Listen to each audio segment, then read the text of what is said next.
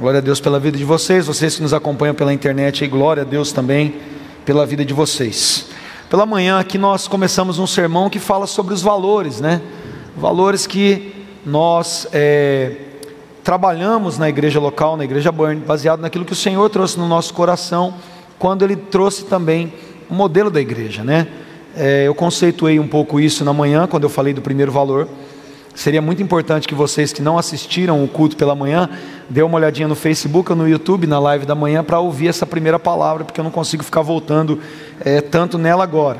Mas, primeiro que valores é um conjunto de princípios que são é, estimados dentro de uma organização, num conjunto social, e que organizam a forma como essas pessoas e essa organização se comportam. Né?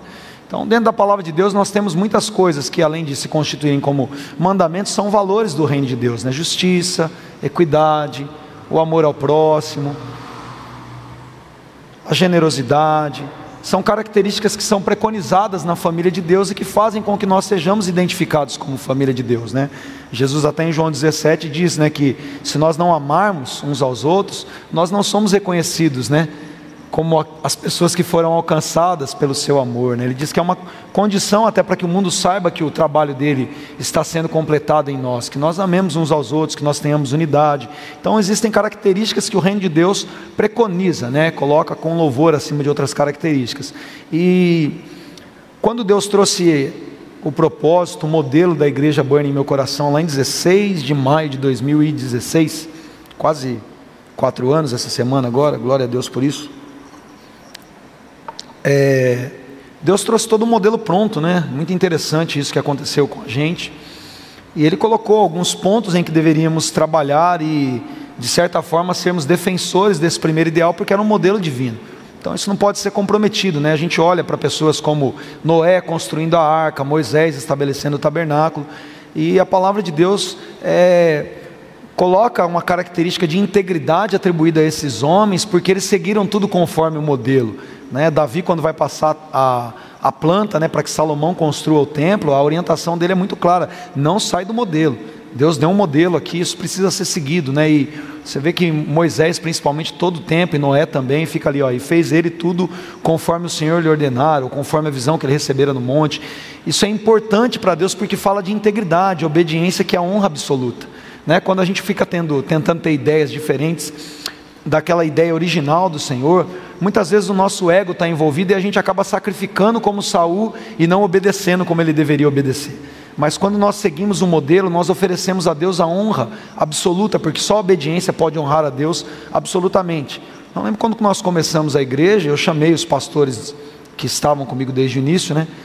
A minha esposa, pastor Marley Tati, o pastor Ebin e Cris, e disse isso para eles na primeira reunião, antes da gente começar no templo, ainda na nossa casa, já tinha toda uma ideia disso formada no nosso coração. Aí eu falei: Ó, vocês são os responsáveis junto comigo por serem escudeiros dessa ideia. A gente precisa defender isso porque eu sei que a gente vai crescer muito, virão muitos outros líderes, outras pessoas, mas por mais que talvez no modus operandi, quando a igreja aumenta, né, na, na, na, ponta de vista ali no operacional, a gente tenha que mudar algumas coisas, é, o plano inicial é o mesmo, o modelo é o mesmo, né, a coisa se multiplica, mas existe uma essência inegociável, e é esse modelo de Deus. E a gente tem trabalhado ao longo desses quase quatro anos nisso, entender o que Deus tem para nós e por mais que algumas, é, alguns métodos precisem ser adaptados né, para atender uma demanda maior, uma necessidade da, da, da expansão da igreja, a essência não é negociável.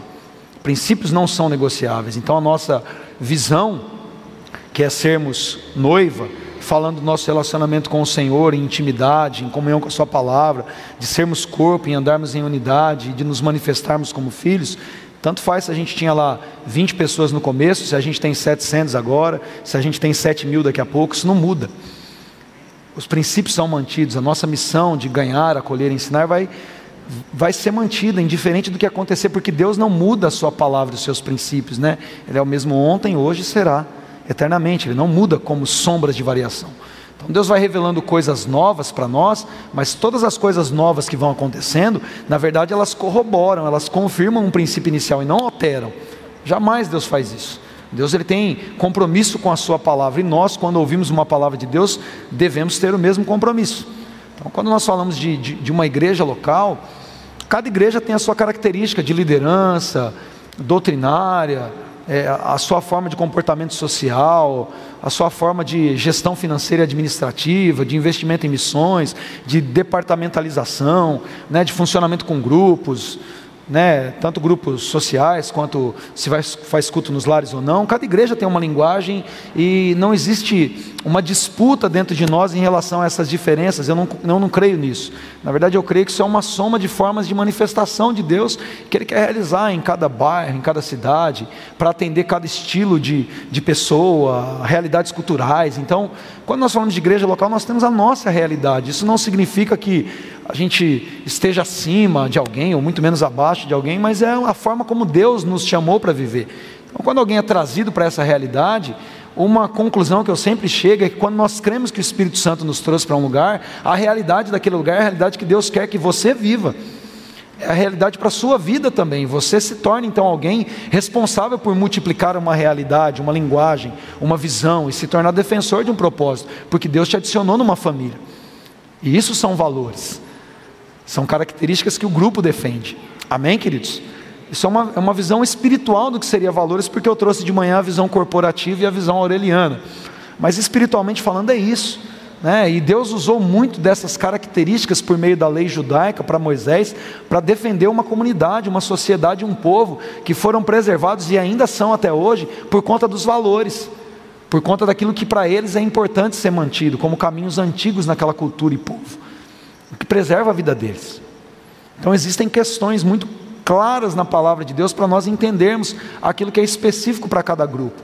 Tanto que quando a igreja gentílica nasce, algumas coisas que eram muito importantes para os judeus precisam ser colocadas de lado ou tratadas talvez com menos ênfase para que aquele povo consiga absorver de fato aquilo que é essencial, mas seja tratado de acordo com a sua visão sociocultural, sociodemográfica. Isso é uma coisa muito clara entre nós. E você no ambiente empresarial consegue definir isso muito bem. Você muda de, um, de uma mesma, de empresas do mesmo segmento, você trabalha numa empresa e você vai para outra, é, os valores que são trabalhados nessas empresas podem ser completamente diferentes, né? Por mais que todas digam, né?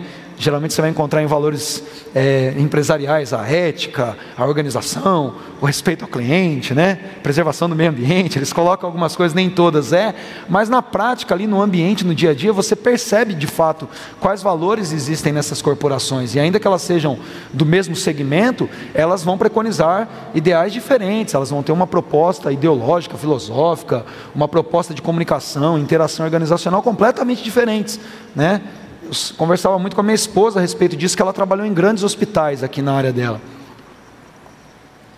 Para algumas empresas, ela chegava com dor na bochecha no final do dia, porque para eles era importante que a equipe de enfermagem estivesse sorrindo o dia todo. Né? Era um valor para aquela empresa, para outra não. Eles queriam que ela ficasse com uma postura sisuda, né? uma postura sóbria e séria, esmalte de cor clara, porque tinha uma ideia de apresentação pessoal, forma de comunicação. Não tem questão de certo ou errado, tem questão de valores. Ok? Então, para a gente entender de novo isso, aí você soma com aquilo que eu falei de manhã e vai ficar mais claro. Então, o primeiro valor que a gente vê aqui, eu queria que você abrisse comigo lá em 1 Tessalonicenses, capítulo 1, versículo 3.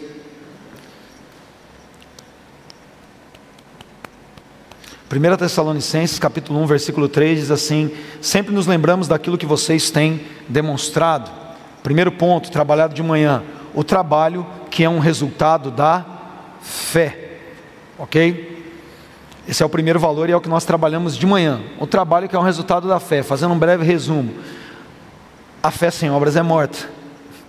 Os homens que creram em Deus foram justificados, tal como Abraão foi, por aquilo que eles construíram, e não por uma afirmação daquilo que eles criam, mas por aquilo que eles faziam. Então, essa ideia de que se crê e não precisa se fazer nada é uma mentira. Quando nós cremos em Deus, o nosso descanso em Deus nos faz trabalhar para Ele. Então, dizer que é salvo significa que você trabalha até o final da sua vida.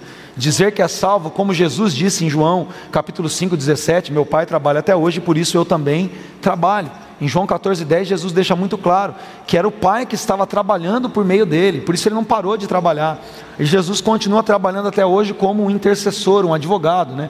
É claro que não é toda vez que você peca que Jesus vai lá e faz uma defesa no tribunal do júri, não é isso. Mas o sangue dele, a obra dele que é eterna, continua trabalhando. Mas isso fala, né? Jesus diz: Eu vou para o céu construir morada. Tudo ligando a um processo ministerial que é conclusivo, claro, na cruz do Calvário, mas que Jesus dá a entender que ele continua fazendo isso, para que nós sejamos então motivados a entender que a obra de Deus, na verdade, se completa na redenção final da humanidade, quando o último inimigo for destruído. Então nós continuamos trabalhando e a nossa vida de fé, toda ela é comparada no reino de Deus com processos operacionais. Pessoas que receberam uma vinha arrendada e precisavam dar conta do seu fruto, né, lavradores num campo, né, que estavam trabalhando e sendo contratados hora após hora e receberam seu pagamento, pessoas que receberam um talento para fazer uma boa administração financeira e devolver com rentabilidade ao seu dono orar por trabalhadores na seara, porque os campos estão brancos. Então a ideia de trabalho no, na fé é, é, como diz em Efésios capítulo 2, versículo 10, que Deus ele nos predestinou para boas obras para que nós andássemos nela. Então a nossa fé, ela é completada pelo nosso trabalho. Então eu gostaria muito que você entendesse com maior amplitude isso assistindo a palavra que foi colocada no culto dessa manhã. Mas o segundo valor ali, o próximo trecho desse versículo, muda a tela para mim, por favor, Felipe. Então, o trabalho que resulta da fé e o esforço motivado pelo amor. Esse é o segundo valor que eu quero trabalhar agora, depois eu entro no terceiro. Então, primeiro ponto, deixa eu dizer uma coisa que eu disse aqui de manhã. Quando nós cremos em Deus, a fé, pode tirar o versículo aí. É um start inicial dentro de nós, aqui um start é inicial, obviamente, né? é aquele estopim que começa a queimar em nós, assim que o Espírito Santo nos deu condição de crer na mensagem do Evangelho, é a fé que nos salvou, e ela começa em nós, e quando nós recebemos essa fé que nos salva, nós somos totalmente empolgados a se envolver com as coisas de Deus, sim ou não? É automático, é instantâneo, você quer fazer e tal, aquela alegria, aquela coisa, e a fé é uma coisa que já nos acompanha desde o início, nós percebemos aqui na manhã na pregação que nós precisamos continuar trabalhando para que essa fé seja acrescentada de algumas coisas, como diz Tiago, Pedro, Paulo, o próprio Jesus, em muitos textos que também foram abordados. Mas o que, que acontece aqui, irmãos? Eu quero falar um pouco em relação ao meio do processo. Por quê? Nós temos uma empolgação inicial de fé, e aparentemente, quando nós somos salvos ali, nós começamos essa caminhada, de certa forma a impressão que eu tenho é que a gente não vê muitos problemas no reino de Deus por conta dos homens. Mas isso não continua acontecendo durante todo o tempo da nossa caminhada. Depois de um certo tempo, aquela empolgação inicial que nasce junto com essa fé e que nos faz trabalhar com toda a motivação, ela parece que começa a sofrer alguns ataques. Ela é minada de algumas formas, né? A gente começa a perceber, por exemplo, que é, algumas pessoas começam a pisar na bola, a liderança não fala com a gente, talvez da maneira como nós gostaríamos, as oportunidades que nós almejávamos ter de repente não acontece, os nossos parceiros de departamento ou ministério não têm a mesma empolgação que a gente, a gente começa a ficar sobrecarregado, a gente vê um escândalo aqui, outro escândalo ali, uma, uma heresia colar, uma mentira do outro lado, e aí aquela fé inicial que nos empolgava tanto para trabalhar, de certa forma parece que ela começa a dar uma desaparecida, sim ou não? Quem experimentou isso aí? Você só não experimentou isso você tem uma semana, mas se você tiver passado um pouco desse tempo, é muito natural que você comece então a olhar para o lado.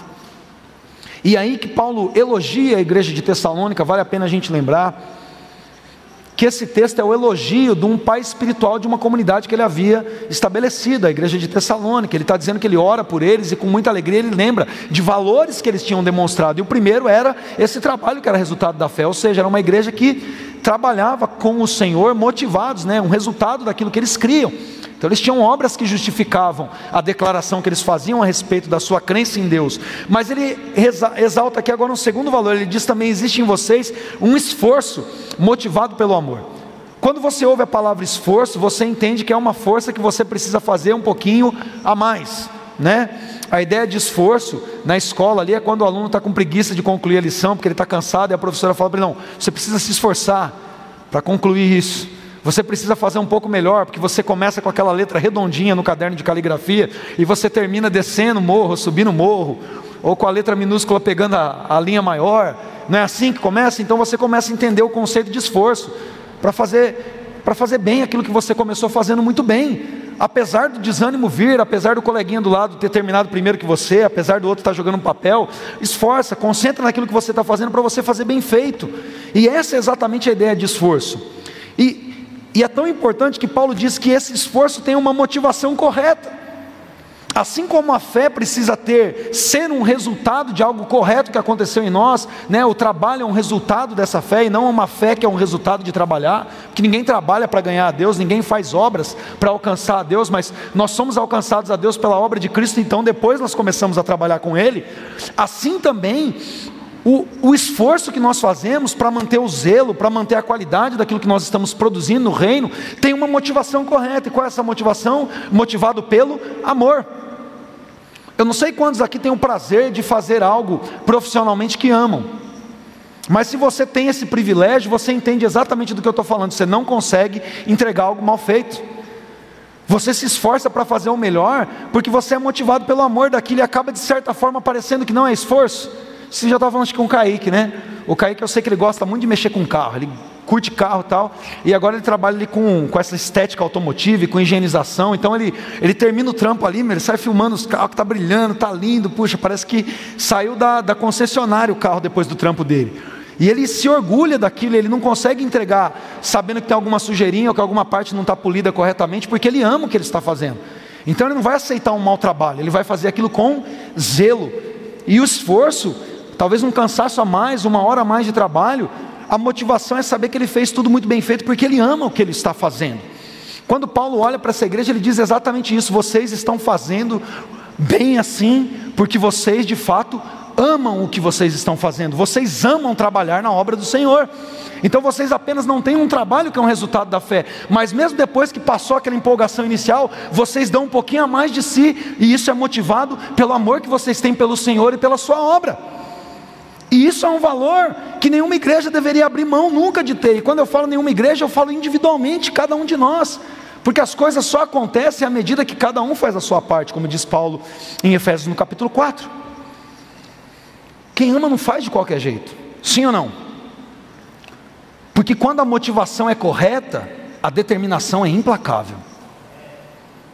Quando nós temos uma motivação correta no nosso coração, não existe nada que pode abalar a nossa determinação porque a gente para de encontrar alguma desculpa externa que possa abalar nossa motivação interna, entende isso?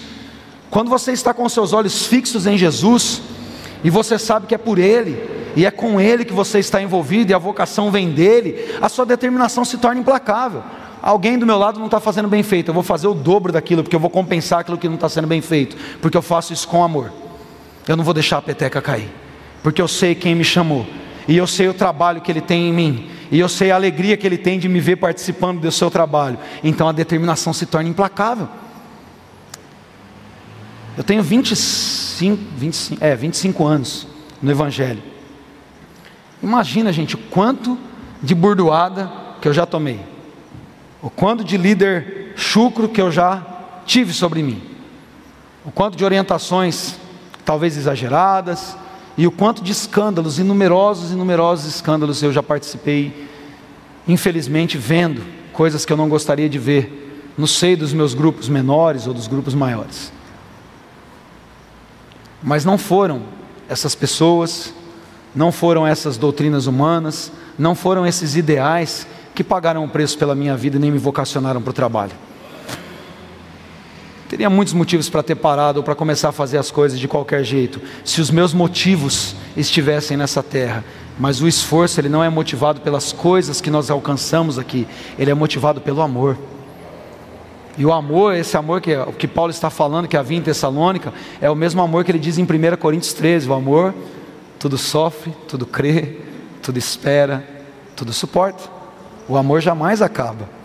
Por isso que Paulo diz que a única forma de nós continuarmos avançando em nossa fé, porque assim como aquele trabalho inicial talvez represente a salvação e os primeiros passos, o esforço motivado pelo amor é o meio do processo. É o meio de um processo de valorização da minha fé, de construção da salvação e do atuar do Espírito dentro de mim. O esforço motivado pelo amor é coisa de gente madura. A fé e a empolgação inicial pode ser coisas de meninos, mas o esforço para completar a obra é coisa de gente madura. Paulo diz em 1 Coríntios capítulo 13, antes eu era menino, pensava em coisas de menino, mas a maturidade chegou. E Paulo está dizendo que o amor é coisa para gente madura, para gente que foi provado na experiência, para gente que entende que por mais que nem todo mundo esteja fazendo aquilo que é certo, aquilo que é certo continua sendo certo. Ainda que muitas pessoas continuem fazendo coisas erradas, aquilo que é errado continua sendo errado. E quem começou a boa obra em mim, não é afetado no seu trabalho dentro de mim por aqueles que estão fazendo relaxadamente ou por aqueles que não estão fazendo. Ele continua trabalhando em mim. E por isso eu trabalho até hoje. E esse esforço para fazer muito bem feito é motivado pelo amor, não é motivado pelas circunstâncias, pelos aplausos, pelos méritos que nós recebemos nessa terra. Tem muita gente que para de trabalhar quando vê que não vai conseguir o cargo que queria. Tem muita gente que deixa a peteca cair quando vê que alguém que está ali fazendo a mesma coisa que ele teve um destaque maior do que ele. Qual era a motivação no trabalho? O pastor colocou de banco, ah, também não faço mais. Qual era a motivação no coração então? Motivações erradas e não amor. Porque se a motivação é o amor, uma disciplina não para ele. Alguém ter sido colocado numa oportunidade melhor não para, porque ele não está baseado em ciúme, inveja, em disputas humanas. Ele é motivado pelo amor. A motivação dessa igreja era pelo amor, e quando nós buscamos ser motivados pelo amor, ah, mas só eu sou motivado aqui. Se cada um de nós pensar individualmente dessa forma, logo todos nós seremos motivados assim. Agora, se nós vamos nos desmotivando por ver que outros não são motivados, aí, aí o vírus ataca todo mundo mesmo. Agora, quando nós colocamos os nossos olhos em Jesus, tal como em Hebreus 11, nós lemos Hebreus 11, coloca para mim, por favor, versículo 32 de Hebreus 11. Vou precisar de um pouquinho mais de tempo hoje, irmãos. Eu não quero correr.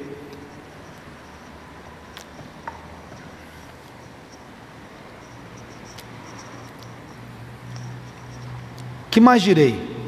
Não tenho tempo de falar de Gideão, Baraque, Sansão, Jefté, Davi, Samuel e os profetas.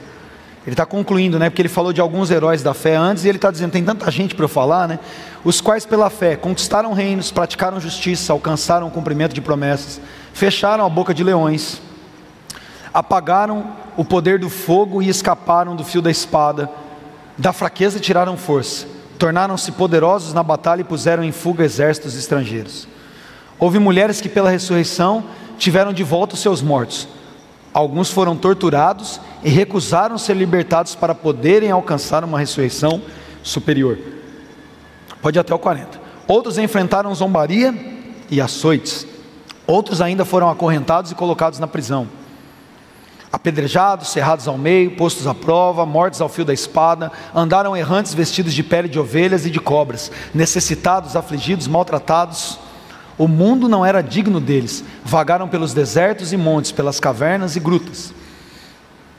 Todos esses receberam bom testemunho por meio da fé. No entanto, nenhum deles recebeu o que havia sido prometido. Deus havia planejado algo melhor para nós, para que conosco fossem aperfeiçoados. Olha como que o autor aos Hebreus conclui falando dos heróis da fé. Ele nem baseia a fé em resultados, porque alguns fecharam a boca de leões, outros foram cerrados ao meio. Algumas mulheres receberam de volta os seus mortos, outros foram torturados e não aceitaram serem libertados, porque eles tinham consciência de algo maior. O que, que moviam esses homens? Tanto aqueles que conquistaram reinos, quanto aqueles que preferiram ser torturados e cerrados ao meio, uma pátria superior. Eles estavam motivados pelo amor daquilo que Deus tinha feito na vida deles e nada os ia parar. Eles não estavam pensando nos resultados que eles estavam vendo naqueles momentos, mas eles estavam com os olhos fixos no autor e consumador da fé. Preste atenção numa coisa: a fé começa, mas a fé termina também. E quando nós falamos de amor, nós estamos falando do meio do processo. Nós estamos falando de um esforço para até o final fazer com a mesma qualidade, não deixar a peteca cair.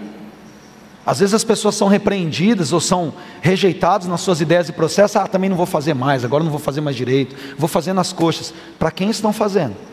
Se elas se chateiam com homens e deixam cair a qualidade daquilo que estão fazendo, elas não estão fazendo para o Senhor, elas estão fazendo baseadas no seu próprio ego, na sua própria vaidade, nos seus próprios interesses. E aí não consegue se esforçar quando vem o desânimo, porque não está baseado no amor.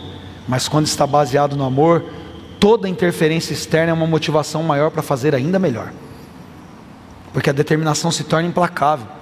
Começa a ver a ira externa, a zombaria, os risos, como uma motivação para bater o martelo na arca com ainda mais força. Noé ficou construindo aquela arca por anos e anos e anos, décadas e décadas. E as pessoas zombavam daquele velho maluco, até o dia que choveu na terra. E toda a zombaria não fez ele parar da obra. Falou: ah, Deus, o Senhor me chama para fazer uma coisa e as pessoas não aceitam o meu trabalho eu não estou vendo o resultado disso, não. Se o Senhor me chamou para fazer uma coisa até que isso esteja completo, cada martelada, cada prego, cada madeira colocada, cada animal trazido para a arca, é um compromisso meu motivado pelo amor que eu tenho por aquele que me chamou. E é isso que faz com que nós possamos desenvolver bem aquilo que precisa ser feito. Lá em Atos 24, 16, aquilo que nós fazemos motivados pelo amor, existe uma responsabilidade de fazer para dar testemunho, uma consciência do exemplo daqueles que estão olhando para nós. Paulo diz assim: ó, por isso procuro sempre conservar a minha consciência limpa diante de Deus e dos homens. Depois de estar ausente por vários anos, tal, isso é só o 16 mesmo. Paulo diz que ele faz e continua fazendo a sua obra, sabendo que ele não está apenas fazendo para Deus, mas quando ele faz motivado pelo amor, ele também está dando exemplo para aqueles que olham para a vida dele ele está impactando outras pessoas com o testemunho da sua vida. Quando nós somos motivados pelo amor, a gente não pensa assim: ah, não, eu estou fazendo para Deus o que os outros pensam que se dane. Isso não é um pensamento correto. Nós pensamos assim: eu estou fazendo para o Senhor e eu tenho certeza que o meu testemunho deixará um legado para aqueles que me observam. É por isso que Paulo diz. Foi Paulo que disse assim: ah, não, não olha para mim, não, imita Jesus. É isso que Paulo disse?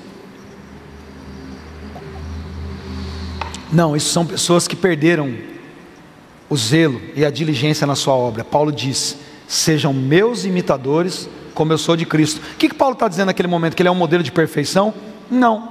Ele está dizendo: olhem para mim, um homem imperfeito, um homem com suas limitações, mas eu decidi imitar a pessoa certa. Então vocês podem ter, me ter como um exemplo de alguém que tem limitações, mas que está olhando para o único que deve receber a minha atenção: o Senhor que deu a vida por mim.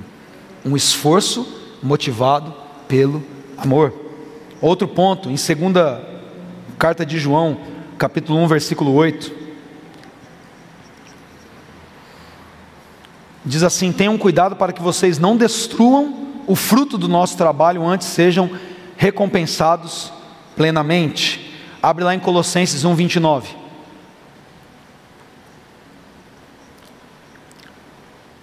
Colossenses 1:29, é uma ideia parecida.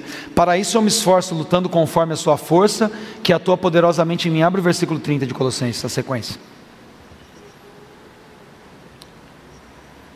O próximo versículo. Não, Colossenses. Ah, não, perdão, é o versículo anterior, desculpa, é o 28 e 29. Não, nós o proclamamos advertindo e ensinando a cada um com toda a sabedoria, a fim de que apresentemos todo homem perfeito em Cristo. Por isso, versículo 29, eu também me esforço lutando conforme a sua força que atua poderosamente em mim. O que, que Paulo está dizendo aqui, que João está dizendo na sua carta? Que o esforço motivado pelo amor, assim como nós dissemos na manhã em relação ao processo de fé, me faz ser zeloso pelo bom ensino. O que, que as pessoas estão aprendendo a partir de mim? O esforço motivado pelo amor me faz também ter esforço para ter conteúdo e ensinar corretamente, uma preocupação de não sair ensinando qualquer coisa. O esforço motivado pelo amor que nós valorizamos é a preocupação que nós temos que ter de ser cheio do Espírito Santo. Você ser cheio do Espírito Santo não é só para você ter ferramenta e poder, é para você poder ser uma bênção na vida das pessoas. Nós precisamos cada vez mais clamar para ter som do Espírito Santo em nossas vidas, nos esforçarmos para termos uma vida santa diante do Senhor diante da Sua palavra, de joelhos no chão, de Bíblias abertas, de um caráter moldado pela unção do Seu Espírito Santo, é um esforço motivado pelo amor, para nos tornarmos cristãos melhores e exemplares, sim. E nós falamos nisso na manhã. Você fica na dúvida, pastor, mas não é o Espírito Santo que faz isso em mim? Ouve a palavra da manhã. Josué capítulo 23, versículo 11. A nossa alma é guardada pelo nosso esforço. A nossa alma é preservada pelo esforço que nós fazemos de viver diante de Deus, motivados pelo amor que nós temos pelo Senhor. Ele diz: ó, por isso dediquem-se com zelo a amar o Senhor, o seu Deus. Dedicar-se com zelo, ter diligência em amar o Senhor, ter diligência em ter um tempo dedicado todos os dias para a leitura da palavra, para joelho no chão, para oração, ter um tempo dedicado na sua semana para jejuar. Ele está dizendo, é, um, é uma dedicação com zelo. Essa ideia do zelo é a mesma ideia do esforço, né? Esforcem-se para amar o Senhor, ou seja, um esforço motivado pelo amor. Por que, que eu me esforço? Porque eu amo o Senhor. Ah, eu preciso fazer para Deus me amar mais? Não, eu faço para demonstrar o tanto que eu amo. Pastor Luciano Subirá, aliás, tem uma palavra excelente em relação a isso. Nós não estamos é, ganhando né, a, a essa ideia do amor de Deus a nosso respeito quando nós nos esforçamos para ter uma vida santa, para ter um caráter aprovado diante de Deus dos homens. Não, nós estamos nos esforçando motivado pelo amor que nós sentimos por Ele. Isso não tem a ver com o amor que Ele sente por nós, que é imutável. Isso tem a ver com a maneira que nós o amamos. A dedicação com zelo na obra de Deus e não deixar a peteca cair, não fazer relaxadamente, não tem a ver com alcançar o amor do Senhor, porque Ele já nos alcançou com o seu amor. Tem a ver com uma demonstração do amor que nós temos pelo Senhor. Josué diz: dediquem-se com zelo para amar o Senhor, o seu Deus. Demonstrem o tanto que vocês os amam, os amam. Como? Se dedicando com zelo, em guardar o coração, em não viver uma vida de aparência, de fachada, em não viver uma vida com máscaras, né? O Igor falou um pouco sobre isso ontem. Mais um outro ponto, segundo aos Coríntios 8:8, para eu poder avançar para o último valor aqui. Eu vou precisar de mais uns 20 minutinhos, tá? Equipe do louvor aí. Quando for 8h35, vocês sobem. 2 Coríntios 8,8. Não lhes estou dando uma ordem. Paulo está falando sobre contribuição aqui. Mas quero verificar a sinceridade. O líder pode verificar a sua sinceridade quantas vezes ele achar que vale a pena. Aliás, 1 Timóteo capítulo 3 diz que sejam primeiro testados e aprovados. Obreiro que fica nervosinho quando o pastor testa não é um bom obreiro. Obreiro bom tem que ser testado sim, o tempo todo. Paulo estava falando, estou fazendo isso inclusive para testar vocês. 1 Timóteo capítulo 3 diz que faz teste. Quando a gente dá uma cutucadinha o cara espana, a gente sabe que ainda não está bom e precisa de muito mais tempo para aprimorar. Não é que vai ser jogado fora, mas vai ficar um tempo mais na, na bigorna, tomando martelada, espada. Já viu fazer espada? vai para o fogo, toma água fria, marretada, vai para o fogo, água fria, marretada, até a espada ficar afiada. Não lhes estou dando uma ordem, mas quero verificar a sinceridade do amor de vocês, comparando com os outros. Quem não gosta de prova de comparação, vai ter que rasgar esse texto aí. Põe o próximo versículo. Pois vocês conhecem a graça de nosso Senhor Jesus Cristo, que sendo rico, se fez pobre por amor de vocês, para que por meio da sua pobreza vocês se tornassem ricos. Põe o próximo versículo. Esse é o meu conselho, convém que vocês contribuam, já que desde o ano passado vocês foram os primeiros, não somente a contribuir, mas a propor esse plano. Bota o próximo versículo, que é fantástico. Põe aí o próximo. Agora completem a obra, para que a forte disposição de realizá-la, ou seja, aquela fé inicial, nós vamos fazer, Paulão, pode contar, é nós. Favela venceu, Paulão, pode deixar. Né, que essa igreja era a igreja da favela mesmo, né, a igreja mais pobre era essa, e eram os que mais contribuíam. Então os caras falaram, pode deixar Paulo não, hashtag favela venceu, é nós. E aí Paulo fala para eles, então galera, é o seguinte, agora completem a obra, para que aquela disposição inicial que vem com a fé, com a empolgação, né? Aquela declaração, a gente vai trabalhar, a gente vai fazer, não importa o preço do perfume derramado, né? A sua presença vale mais, e vamos chapar, vamos cantar tudo que a gente pode cantar para Deus. Aí Paulo falou, acabou a empolgação agora, faz o que vocês prometeram, para que a forte disposição de realizá-la seja igualada pelo zelo em concluí-la, de acordo com aquilo que vocês possuem. Olha a chamada de atenção de Paulo. Ele avisa que está provocando ainda, para ver se vocês são o que vocês dizem que vocês são mesmo. Deem frutos. Generosidade e obediência, irmãos, é a expressão de amor. Primeiro ao Senhor, não ao líder. Porque nós honramos o Senhor honrando a nossa liderança, as pessoas com as quais Ele nos permitiu caminhar debaixo de uma palavra. Generosidade e obediência são expressões de honra ao Senhor. Por isso que Paulo fala: completem a obra agora. Honrem ao Senhor. Que a mesma empolgação que a gente tem de falar que vai fazer seja completada pela obra pronta. E Eclesiastes 9,10 diz assim: Tudo que vier na sua mão para fazer, faz conforme a sua força. Salomão, pensador aqui, ele diz assim: ele fala, você não precisa fazer nada além daquilo que você está gabaritado a fazer. Coloca Eclesiastes 9,10. O que as suas mãos tiverem que fazer. Cada vez que eu vou lendo mais ele sem óculos, eu vou enxergando menos. Que o façam com toda a sua força. Pois na sepultura para onde você vai, não há atividade, nem planejamento, não há conhecimento, nem sabedoria. O que, que ele diz aqui? Aquilo que Deus te deu capacidade de fazer, você não vai fazer mais ou menos. Em Provérbios ele escreve: aquele que faz mais ou menos, ou aquele que relaxa em sua obra, é igualzinho àquele que destrói. Ou seja, o esforço motivado pelo amor não me permite fazer as coisas de Deus empurrando com a barriga. Não existe essa possibilidade. O Deus que nos motiva inicialmente, queridos, é o mesmo Espírito Santo que está com a gente até o final dos tempos. E por isso que volta lá em 1 Tessalonicenses, capítulo 3. No meio do caminho o trabalho não diminui ou piora, ele fica aperfeiçoado e melhor. No meio do caminho, na hora que vem esse desânimo, irmãos, é aí que começa a verdadeira adoração. Eu falo muito isso para a galera do Burning Worship Team quando nós fazemos a nossa integração. Que a adoração ela começa a acontecer quando a empolgação acaba. Que aí você não tem mais aquela motivação inicial, né? É a realidade, é o choque de realidade. Ali é a hora que nós oferecemos um culto racional a Deus. Aí é a hora que nós decidimos: não, eu sou um sacrifício vivo, santo e agradável. Estou indo para o altar, manda fogo, Jesus. O esforço motivado pelo amor. E o terceiro valor, a perseverança proveniente da esperança em nosso Senhor Jesus Cristo. O terceiro valor, o primeiro valor é trabalho. E o trabalho é um resultado da fé. O segundo valor é esforço, zelo, e esse esforço é motivado pelo amor. E olha que interessante, o terceiro valor é perseverança, e também tem uma fonte. Tal como o trabalho que é resultado da fé, o início das coisas e o esforço que acontece no meio do processo é motivado pelo amor, a perseverança proveniente da esperança fala do final das coisas. É o que eu disse lá em 1 Pedro, capítulo 1, versículo 9, diz: "Vocês estão alcançando o fim da vossa fé, a salvação das vossas almas". O autor aos Hebreus diz em, no capítulo 12, nos versículos 1 e 2, ele diz: Por isso corramos firme a carreira que nos está proposta, né, já que nós estamos rodeados dessa nuvem de testemunhas que nós lemos no capítulo 11, tendo os nossos olhos fixos em Jesus, Ele é autor e consumador da nossa fé, ou seja, Ele começa o processo de fé em nós e Ele estará conosco até o fim do processo da nossa fé. É por isso que nós conseguimos tanto trabalhar como resultado da fé, tanto nos esforçar motivados porque nós estamos com os olhos nele, e nós concluiremos esse trabalho porque nós estamos com o olho naquele que é o consumador, naquele que estará conosco todos os dias, até a consumação dos séculos. E por isso nós perseveramos. E o que, que tem a ver essa, esse valor, a perseverança aqui? Perseverança tem a ver com firmeza e alegria. Quando nós estudamos a palavra de Deus, a perseverança não é apenas manter a linearidade né, naquilo que nós estamos fazendo que isso tem a ver com perseverança. Eu tenho um mau exemplo meu aqui, deixa eu compartilhar com vocês.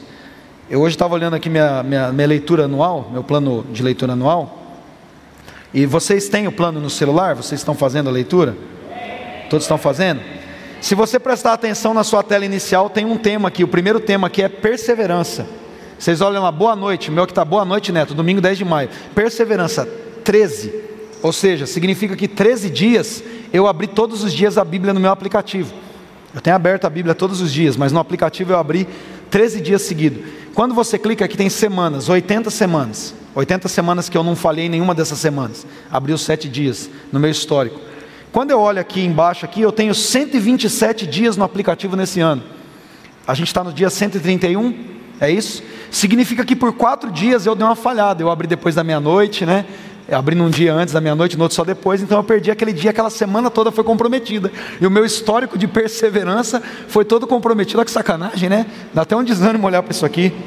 Né? Eu tenho 127 dias no aplicativo, mas a minha perseverança é só 13. Coisa triste. E aqui embaixo está melhor, né? Melhor que eu consegui. 125, 125 dias sem pisar na bola. Quatro meses e mais uns diazinhos de lambuja. Mas olha que interessante, isso aqui é exatamente a ideia de perseverança. Perseverança é continuar fazendo a mesma coisa no mesmo nível, de preferência subindo o nível, igual a curva do Covid, mas do jeito bom, subindo o nível de preferência, sem diminuir nenhum dia, sem que o gráfico abaixe. Essa é ideia de perseverança, é todos os dias. Quando fala sobre a igreja primitiva, diz que eles perseveravam, unânimes na doutrina dos apóstolos, e todos os dias eles se reuniam nas casas e nos templos. Tem gente que tem 50 dias, tem live demais, não consigo assistir live. Assistia, todas, agora não consegue mais assistir. O que, que é isso? Perseverança. Cadê a perseverança? O cara não consegue deitar na cama, segurar um edredom e ouvir a palavra do culto. Qual é a esperança nossa então?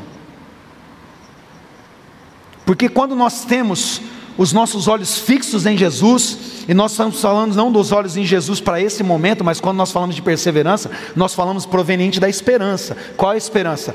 É esperança que se vê na esperança, né? A gente espera sem ver, a gente aguarda, com paciência. Então, quando nós falamos em esperança, nós estamos falando da nossa redenção final, quando o Senhor Jesus se manifestar nos ares, quando nós olharmos para Ele, quando Ele nos receber como noiva gloriosa, quando a gente dançar uma valsa no céu com o Cordeiro. Esperança é isso é os nossos olhos na eternidade, não nas coisas daqui. Quando nós estamos com os olhos lá, a gente não ramela. A igreja agora só se reúne online e a gente não consegue ver culto de terça, sábado e domingo em casa.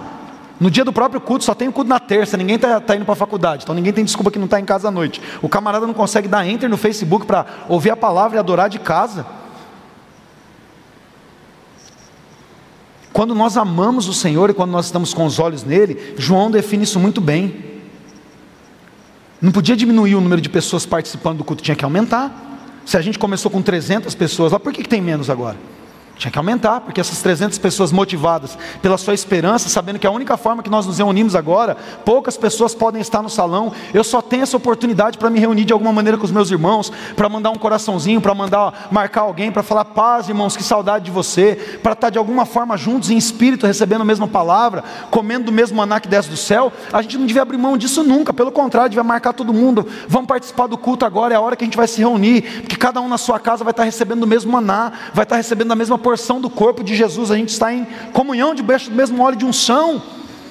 Então isso deveria sempre aumentar e nunca diminuir. Porque quando os nossos olhos estão em esperança, João, na sua primeira carta, no capítulo 3, verso 3, ele diz que todo que tem nele essa esperança, purifica-se a si mesmo. Todos aqueles que têm os seu seus olhos em Jesus, não deixam a peteca cair, porque eles não estão baseados em coisas daqui, eles estão olhando para o alto, eles falam, a gente continua sendo igreja, o templo está fechado, a igreja não parou, eu vou ainda convidar mais gente, eu vou falar do amor de Jesus para mais pessoas, eu vou ser ainda mais um mensageiro de esperança nesse momento, eu vou trabalhar ainda mais, eu vou fazer com ainda maior zelo, eu não vou ficar arrumando desculpa para não fazer aquilo que eu sei que eu preciso fazer, para marcar meus amigos, para convidar as pessoas para assistir, assistir o culto comigo, para louvar comigo, para estar ali talvez em dois casais no ambiente, chama um casal pelo menos para estar na sua casa, faz tudo que o Ministério da Saúde te orientou, mas fala, vamos assistir o culto juntos hoje em casa, né? Respeito, até raiva de ficar falando isso toda hora, quem é idoso, quem tem comorbidade, vocês sabem de tudo isso aí já. Vocês vê notícia o tempo todo. Mas seguindo essas ideias, fala, um casal na minha casa comigo hoje, porque no final a gente pode orar, não pode pôr a mão, mas pode orar um pelo outro. Oração não conhece só o toque. Mas encontrar formas de fazer melhor ainda, porque nós estamos perseverando, a gente não pode deixar a peteca cair. As cartas às igrejas em Apocalipse terminam todas elas dizendo: aquele que perseverar até o fim, aquele que for fiel até o fim, aquele que não ramelar, aquele que não deixar a peteca cair, a esse eu darei a coroa da vida, darei de sentar no trono, darei de comer da árvore da vida, isso, isso, isso, aquilo. Mas para aquele que for fiel até o fim, isso é perseverança é não baixar o padrão, é cada vez mais levantar a régua, é cada vez mais buscar ser melhor naquilo. Aliás, excelência por si só é um hábito, Aristóteles disse, não é? A excelência por si só é um hábito, são as coisas que nós fazemos repetidas vezes até ficar muito bom naquilo. Quanto mais você pratica uma coisa, melhor você fica naquilo, sim ou não? Se você pratica aquilo com a boa intenção de vou ficar bom nesse negócio, vou ficar bom nesse negócio, e você pega um instrumento e estuda 30 minutos todo dia, 30 minutos sem renegociar, tem um pouquinho mais, estuda mais, vê um outro vídeo, vou aprender agora a usar aqui uma escala menor melódica, vou rachar, rachar o dedo nisso aqui, né? E vou estudar rudimentos ali, fundamento da bateria. E se o cara pegar e fazer um negócio e for fazendo, fazendo, fazendo, fazendo, inevitavelmente ele fica bom, porque excelência é um hábito. E por que a gente pensa que isso é diferente em relação à prática de fé? Não é. Leiam a segunda carta do apóstolo Pedro, capítulo 1, que nós falamos nessa manhã. E quando nós falamos de perseverança, nós não falamos apenas de fazer isso o tempo todo, nós falamos ainda de ter firmeza e alegria. Olha o que diz o apóstolo Tiago no capítulo 1, versículo 2. Coloca lá para mim. Dois minutos a equipe de louvor sobe.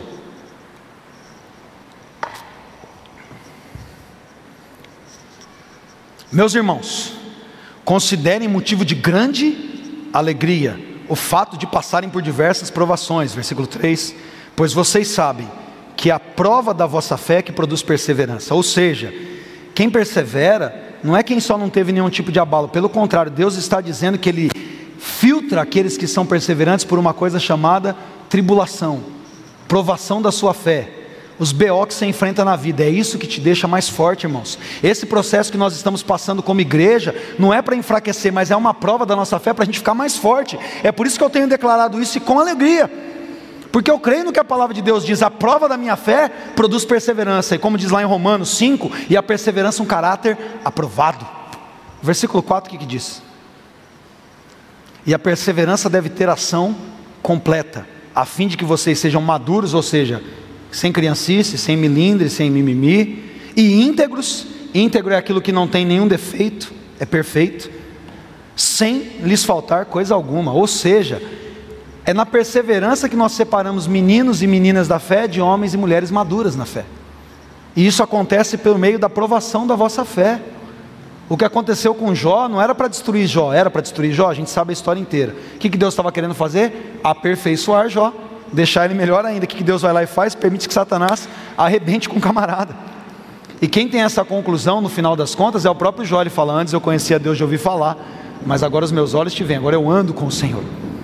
Foi no, foi no bem bom? Foi com todo mundo batendo palma para Jó? Foi com os amigos dele rejeitando ele? Foi debaixo de chagas, de perdas? Como que foi que Jó se tornou um homem maduro, íntegro, sem lhe faltar coisa alguma, com caráter perfeitamente aprovado? A prova da vossa fé. Suportar com alegria. Romanos 5, de 2 a 4. Abre aí comigo, Romanos 5, de 2 a 4.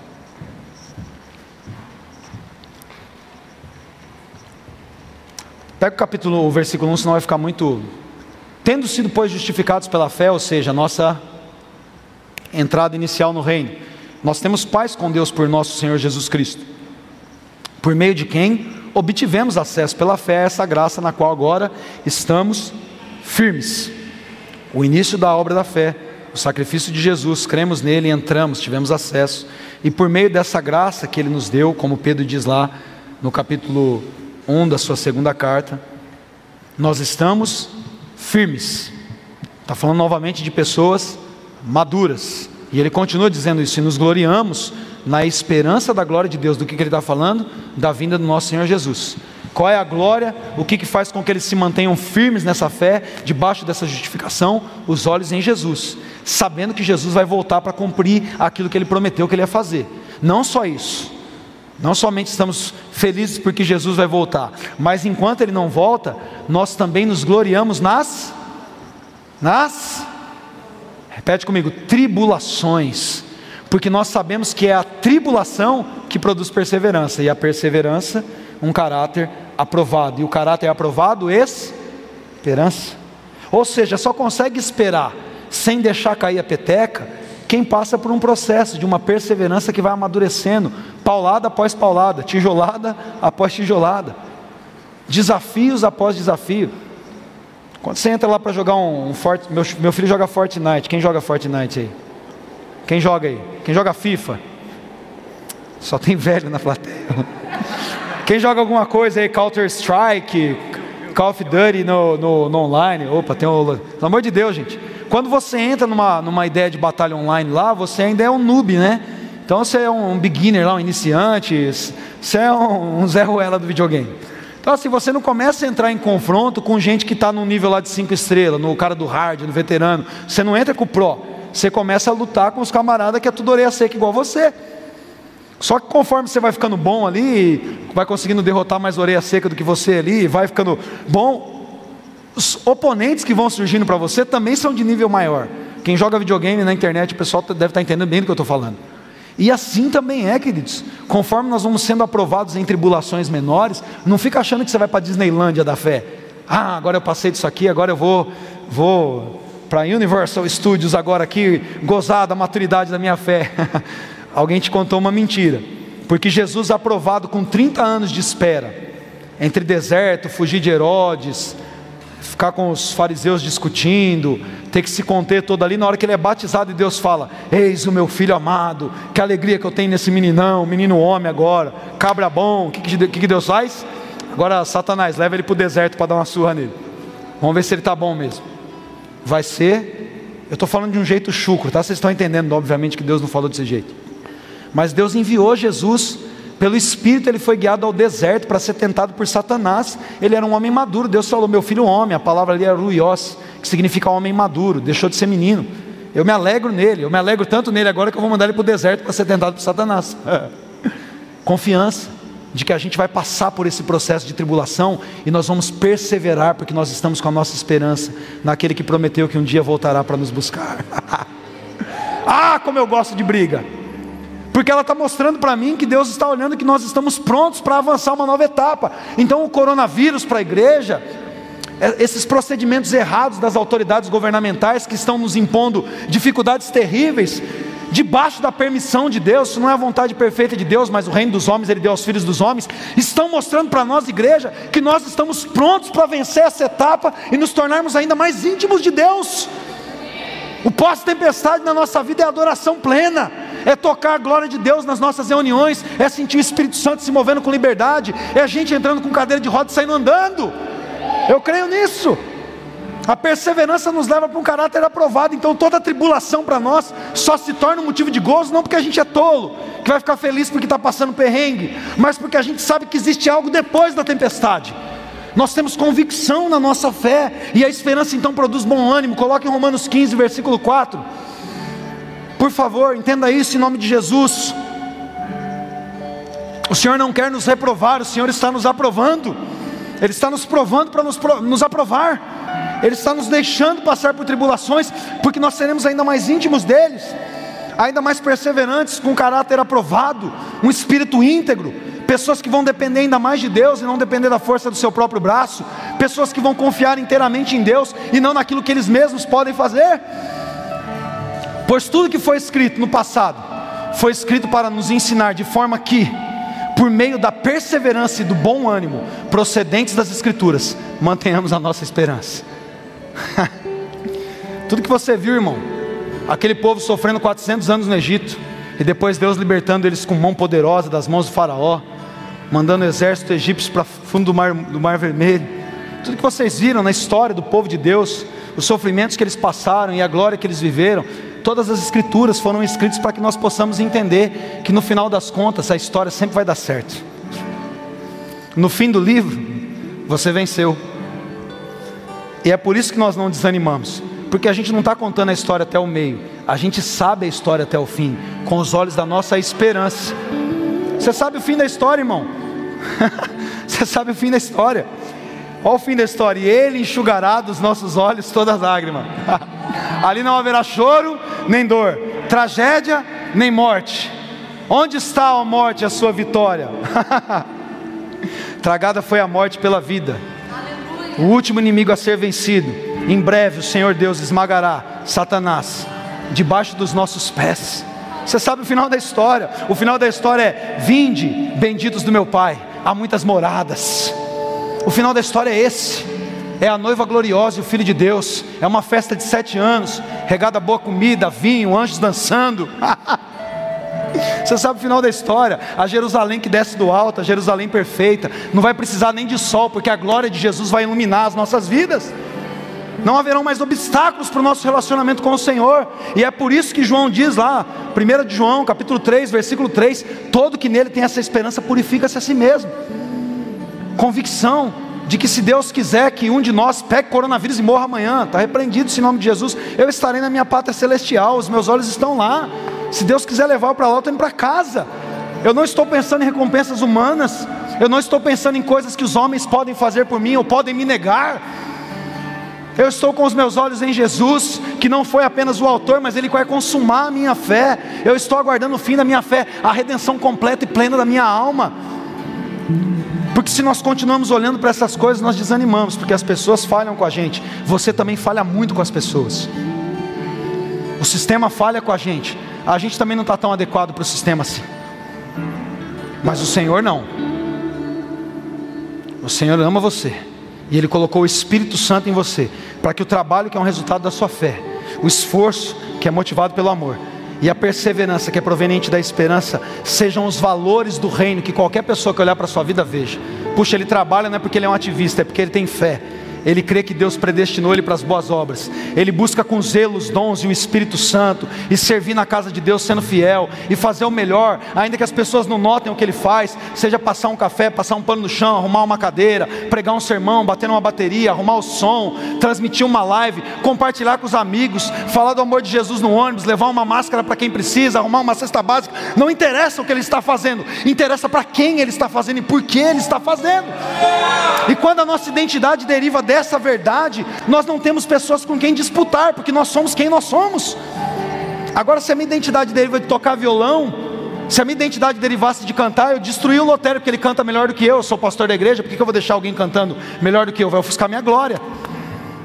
Mas a minha identidade não deriva de tocar violão e cantar, a minha identidade deriva do fato de que eu sou filho de Deus, chamado para a sua obra. E seja tocando violão, seja ministrando um sermão, seja capinando um terreno, tudo seja feito para a glória de Deus. Capinar um terreno e pregar o sermão vai ser feito com a mesma motivação, o amor por aquele que redimiu a minha alma.